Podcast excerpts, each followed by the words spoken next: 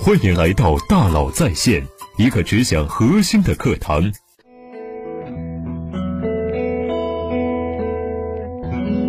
你好，欢迎来到大佬在线。我们常说，懂了那么多道理，依然过不好这一生，为什么？因为没有把知变为行。那为什么不能把知变成行，知行合一呢？因为知道和做到之间，还隔着两个太平洋，怎么办？这几天，我和 LP 教练们聊完以后呢，受到了不小的启发。教练们说，做了不少 CEO 的教练，在辅导的时候，他们总是很受启发，甚至醍醐灌顶，决定痛改前非。但是，一旦辅导结束，回到公司，面对具体的问题，就该干啥干啥，完全忘了改变了。事后复盘，CEO 们非常后悔，很有挫败感。为什么想的好好的事情，那么大的决心，就是改变不了？教练们说呀，这是因为你的认知是在理性意识层面，而行为是在感性潜意识层面。一旦遇到具体问题，完全不需要调动理性和意识，行为就已经发生了，所以当然改变不了。那怎么办呢？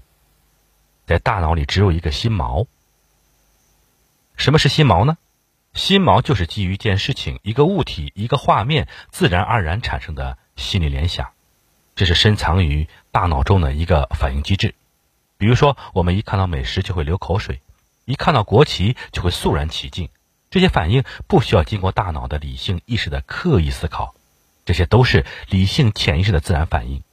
这些反应就像是在心中植入了一个锚，一旦遇到这个场景，就会有那个反应。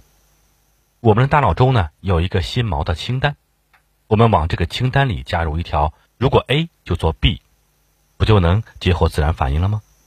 来举个例子，某 CEO 总是脾气暴躁，听不得反对意见，一听到反对就提高声音压制对方，甚至暴跳如雷。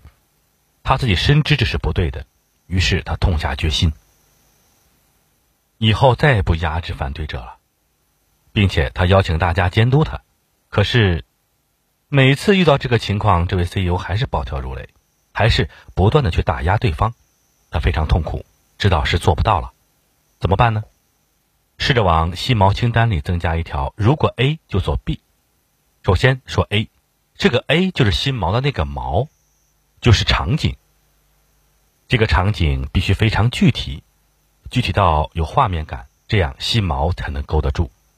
比如当对方说如下词的时候。我有个不同的观点，说的不对，好像不是这样的。这个画面感要闭着眼睛想象，越真实越好。这样确保遇到这样的情况时呢，心锚才会启动。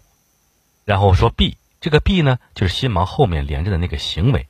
这个行为一定要非常简单，简单到可以脱口而出或者随手就来。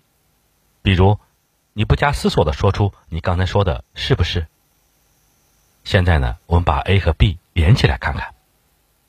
如果对方说我不同意你的观点，你突然气血上涌，很想反驳，但突然一个心锚拉住了你，因为这个场景太熟悉了，你在脑海中想象过很多次这样的画面。心锚一看到这个场景就拉住了你，你脱口而出：“你刚才说的是不是？”说到这里，你的理性已经逐渐回来了。你试着总结他刚才的观点，他说：“不是，你误解了，我的意思是。”你一听，嗯，和自己的观点并没有本质上的差别啊，或者有些差别，他的角度也有他的道理。这个时候，你没有反驳的情绪了，你把你们的观点综合起来，得出一个更好的结论。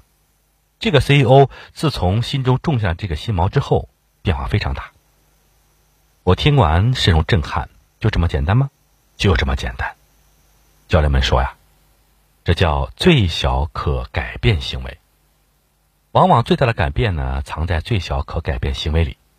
很多人想改变自己，都是从立一个泼天大愿开始的。这个大愿难度非常高，大家想象着，如果真的做到了，这会有多大的成就感？但是大家不去想，这要是做不到，会有多大的挫败感？这个挫败感会打击你改变的愿望。改变要从小处开始，从植入一个心锚。自然而然的说出你刚才说的是不是？从这句话开始，甚至不用每次都说，改变一次都值得庆祝，这样改变才会发生，持续发生，越来越发生。从知到行，之所以很难，是因为想登天，却不知道怎么迈出第一步。有意思吧？好，我们来总结一下。